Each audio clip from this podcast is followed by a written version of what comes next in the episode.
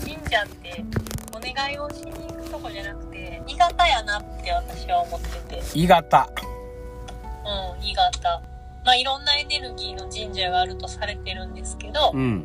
神社神社でこうなんかエネルギーがあってうん。でもそれが自分の中に本当はあるっていうことをそこに行くことで、うん。そのエネルギーに触れることでうん。思い出すみたいな。うん。うんで、山田さんもうん。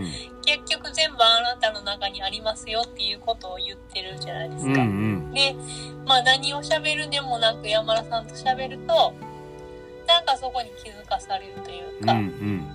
まあ神社みたいな、そういうもんなんかな、みたいな。素晴らしい。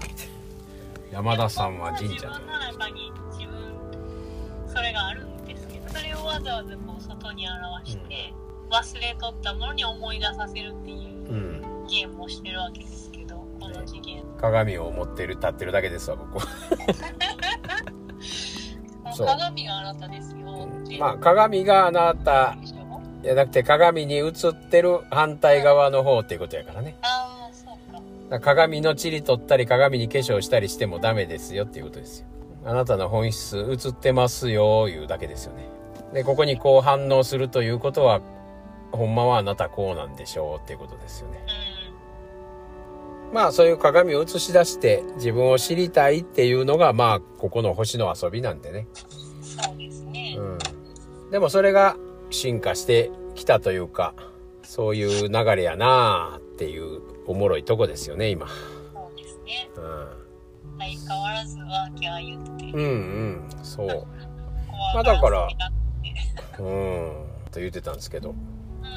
まあそうやって男女平等やないと言うて声上げる女性の方が、いや、それがあるわけでしょ？中に。私たちは虐げられてきた。私たちは認められてないとかいうのが。それ自分でそれやってるだけの話やんね。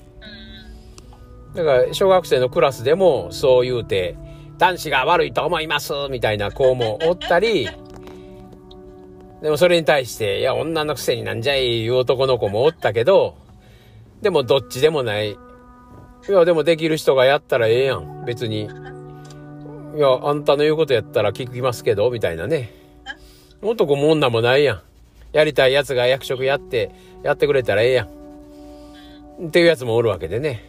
だ僕なんかはそういう男女みたいな理論があんまり元からなかったから、まあ、逆に言うたら男、男のくせにメソメソすんなみたいなのを言われて、父親に言われてきた方やけど、まあだけど、そう男とか女とかでなんやねんみたいな違和感はずっとありましたよね。で、まあこんないろんな人と会うて、こんな喋ってても、男の人ってこうなんですよねとか、でも結局女なんでこうなっちゃうんですよとかね。って言葉で言う人がやたらやっぱおるんですよね。それの違和感いうのはずっと感じてきましたよね。だからそういう男女を出してくると僕はもう引っかかりますよね。